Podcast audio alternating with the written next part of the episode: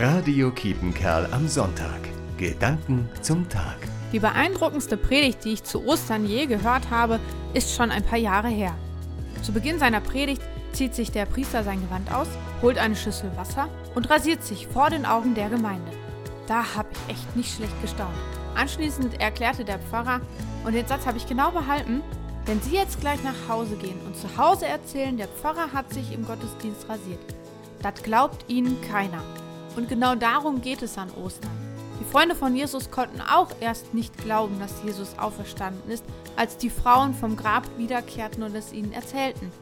Und es stimmt, was Christen an Ostern feiern, ist einfach unglaublich. Und manchmal zweifle ich auch daran, ob das wirklich alles so sein kann. Aber dann vertraue ich meinem Glauben, Jesus ist auferstanden. Er lebt. In diesem Sinne wünsche ich uns allen, im Kreis Coesfeld und weltweit, Frohe Ostern. Halleluja. Christine Knuf, Ascheberg. Radio Kiepenkerl am Sonntag. Gedanken zum Tag.